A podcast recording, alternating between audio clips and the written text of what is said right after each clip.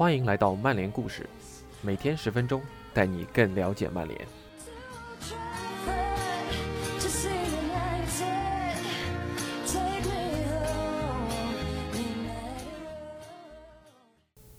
很多人觉得索肖带队没战术，舰队没思路，那真的是这样吗？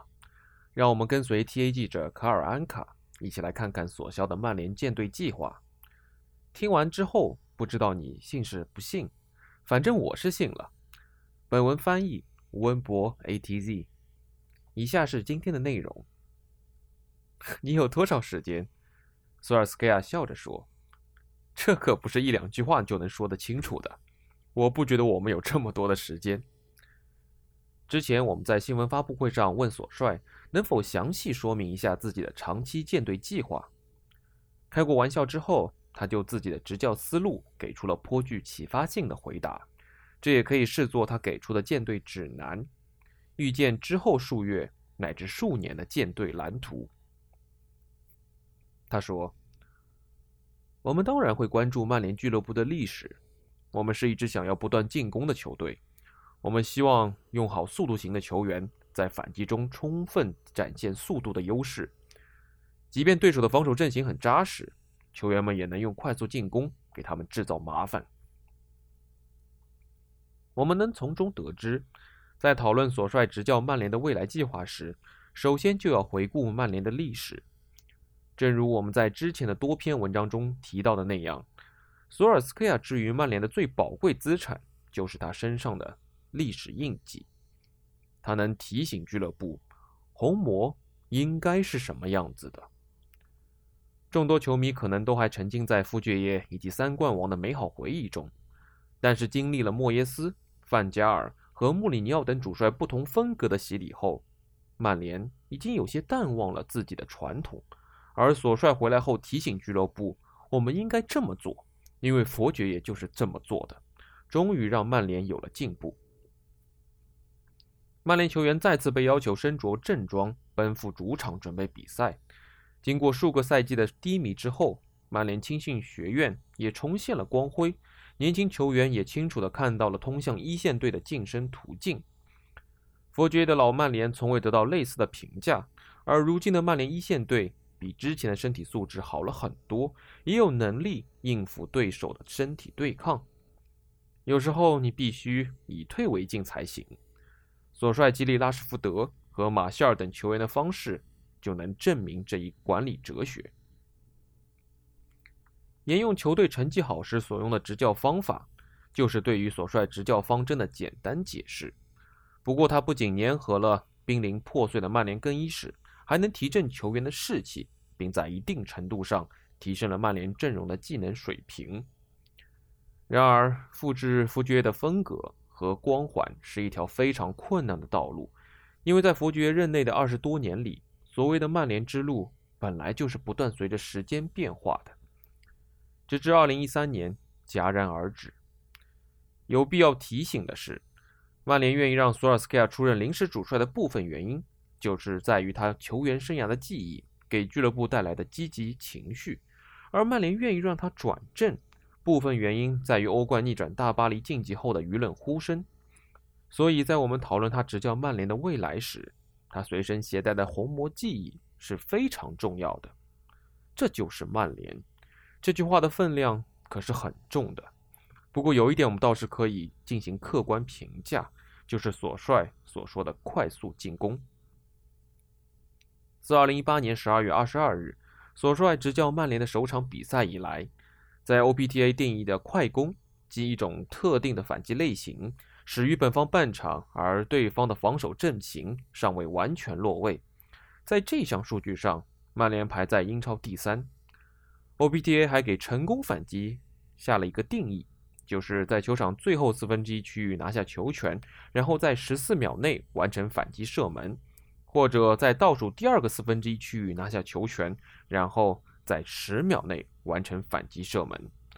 自打索帅掌权，曼联就成了反击狂魔。通过这些防守反击，曼联也获得了大量的射门机会。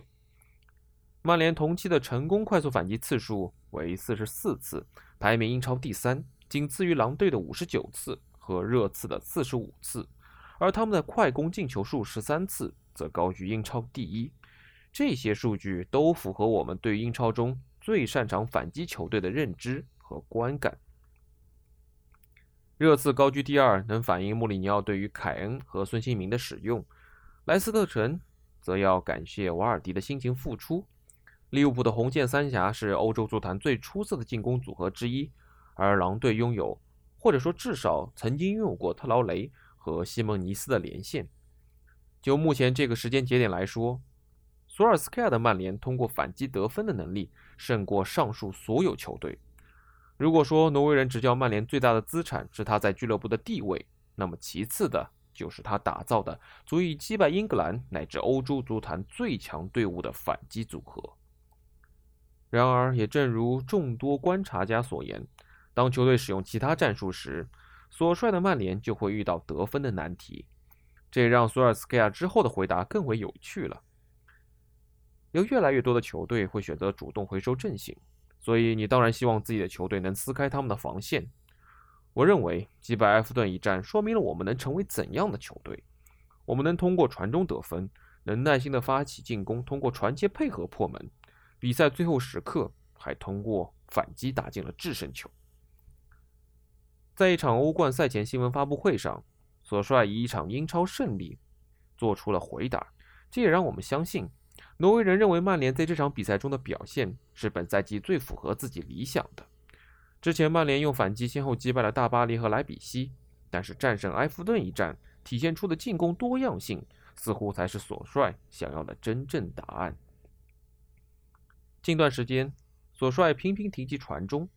周二复仇伊斯坦布尔之后，索帅坦言传中确实不是这支曼联的标签之一。哪怕击败太妃堂一战，上演过卢克肖传中助攻费尔南德斯头球破门的一幕。四比一大胜伊斯坦布尔的比赛中，曼联总计只有五次运动战传中，与对阵埃弗顿时的二十一次相差甚远。但是随着特莱斯进入首发，新援卡瓦尼在进攻端的影响力越来越大，人们普遍认为曼联会在之后的比赛中加大传中的比重。虽然曼联可能还是一支水平不一的球队，但是你能隐约看到索帅的目标，他已经过了防守反击这一关，接下来要解锁的就是传中和头球。耐心传控是这支曼联的另一个目标。曼联一球小胜西布朗的赛后。我们分析过，球员们优优先考虑保护球权，而不是用传球穿透对方防线所带来的危险。和边路传中一样，这似乎也是索帅尚未参透的领域，需要接下来慢慢打磨。索帅上任以来，曼联在得分的进攻回合传球数前十的榜单上仅占一席，阿森纳在这份榜单上占据一头一尾。说明阿森纳总是尝试走着踢把球传进球门的笑话仍有一定的依据。我们还能看到利物浦和热刺这两支球队，他们在反击和耐心传控两方面都做得不错，也能证明他们的进攻多样性。同样值得一提的是，成为这些团队进球背景板的球队，通常都是积分榜下半区的球队，他们会主动回收阵型，交出球权，而其中谢菲联打进的那球。正是波切蒂诺被热刺解雇前丢的最后一球。索帅希望他的曼联能做到快速反击和耐心传控双修。如果我们看看英超本赛季的得分的进攻回合传球数榜单，会发现曼联确实有了很大的进步。曼联是否擅长耐心传控，以及索帅是否是带领曼联成长为完全体的合适人选，答案因人而异。不过，我们可以看到，索帅成功的让曼联掌握了一项进攻技巧，也就是反击，然后让球队在球场一侧较为熟练地掌握了另一项进攻技巧，也就是耐心传控。这样的成果足够帮助他在首个完整带队的赛季拿到英超第三。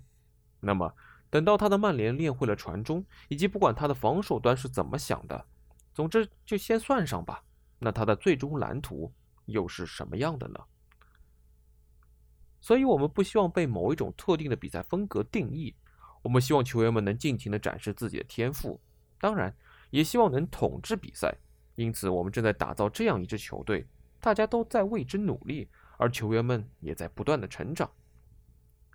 总体而言，索帅对于曼联的长远愿景是打造一支能主动解决面前各种问题的球队，这不需要参考别的球队。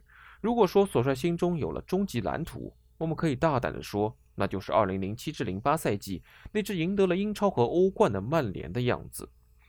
这是佛爵一手打造的最后一支无可争议的伟大球队，而索帅也曾经近距离的观摩过。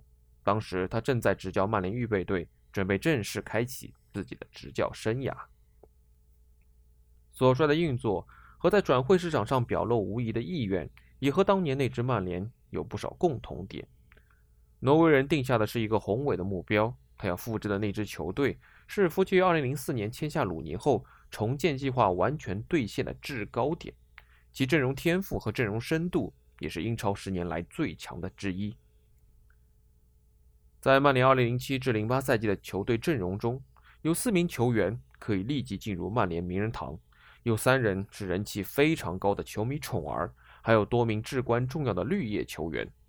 索帅可能是希望让现在的曼联复刻鲁尼、C 罗和特维斯的流畅进攻。但是在目前的备选名单中，还没有一个哈格里夫斯或者韦斯布朗那样能帮助他们缩小差距的人。我们还应该注意到，在本文引述的索帅原话中，他并未提及自己打算如何布置防守。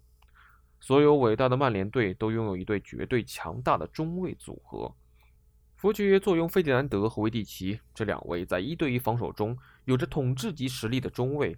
这也让他的球队能放心的通过多种方式投入进攻。从这点来看，曼联现在的防线还差得非常远。接下来的数个赛季对于索帅和曼联来说会是一段伟大的旅程。不过，球迷们可以自己想想，他是率领球队完成愿景的合适人选吗？这样的舰队蓝图还能在现代足坛赢得冠军吗？或者说，俱乐部？又愿意为重回巅峰砸下多少真金白银呢？